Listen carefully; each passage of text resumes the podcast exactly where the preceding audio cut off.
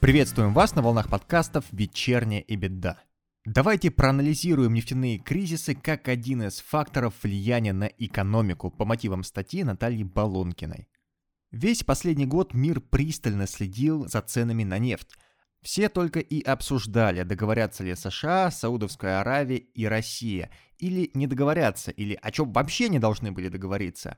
Ведь с начала 2020 года произошло резкое снижение цен на нефть почти в два раза, а в апреле нефтяные котировки деривативов были и вовсе отрицательными – Такое резкое снижение цен в истории нефтяного рынка происходит не впервые. Что-то подобное наблюдалось совсем недавно, в промежуток 14 и 15 годов. С середины 2014 года до начала 2015 произошел обвал цен на нефть всем известной марки Brent со 115 долларов до 50 за баррель. В тот момент наблюдалось снижение спроса на топливо главными потребителями США и Китаем при избыточном предложении, которое было вызвано высокими объемами добычи нефти в США, имеется в виду сланцевая, при сохранении высоких объемов поставок Саудовской Аравии.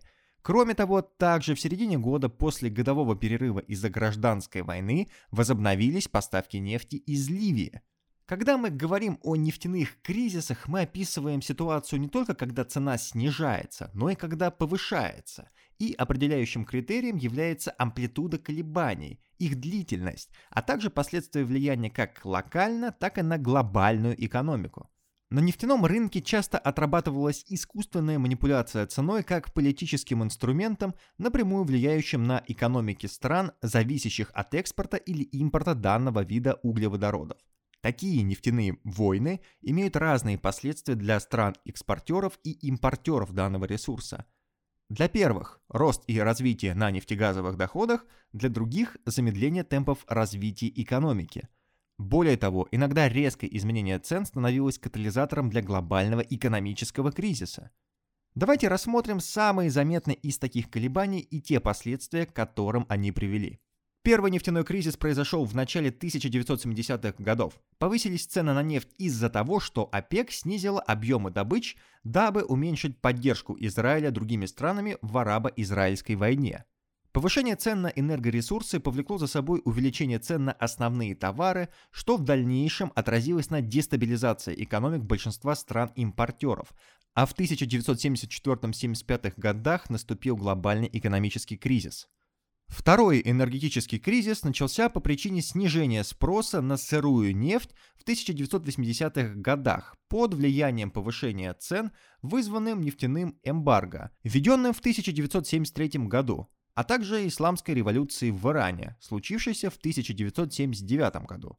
Так, достигнув пика в 1979 году, цена на нефть упала почти в 4 раза к 1986 году – от такого падения выиграли экономики стран Западной Европы, Японии и стран третьего мира как основные потребители, но ощутимые потери понесли страны-экспортера нефти.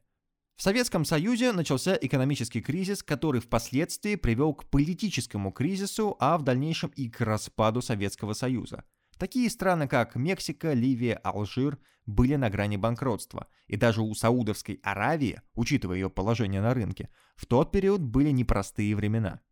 Следующий скачок цен произошел в 1990 году из-за вторжения Ирака в Кувейт в период с июля по октябрь того же года.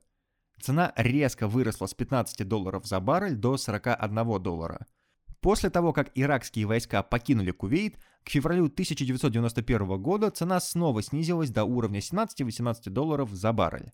1998 год – азиатский финансовый кризис, из-за которого также снизились цены на нефть.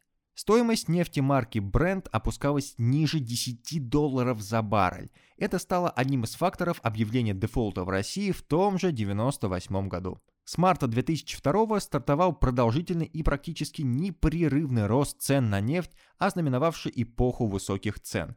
Данная тенденция объясняется следующими факторами. Войной в Ираке, начавшейся в 2003 году, сокращением нефтедобычи в Мексике, Великобритании и Индонезии, а также объясняется ростом потребления нефти и истощением легко добываемых запасов в Персидском заливе. В августе 2005 года цены на нефть снова резко выросли до 71 доллара за баррель из-за урагана Катрина, который остановил добычу нефти в Мексиканском заливе. В 2007 году цена на нефть достигла уже 80 долларов за баррель и уже через год была 147 долларов. Рост цен на нефть вызвал повышение цен на бензин. В дальнейшем произошло удорожание потребительских товаров и услуг, что спровоцировало рост неплатежей по имеющимся кредитным обязательствам. Ряд экономистов считает, что нефтяной кризис катализировал глобальный экономический кризис, начавшийся в 2008 году. Затем произошло падение цен из-за снижающихся объемов потребления.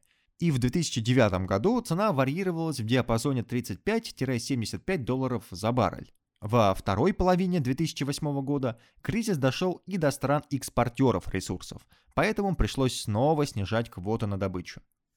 Таким образом, получается, что экономика сильно зависит от данного ресурса, и нефтяные рынки оказывают ощутимое влияние на экономический рост и глобальные процессы, и наоборот. Эта зависимость приобрела форму замкнутого круга, хотя многие экономисты придерживаются иной точки зрения. На этом у нас все. Спасибо, что были с нами. Следите за нашими обновлениями и до новых встреч. До свидания.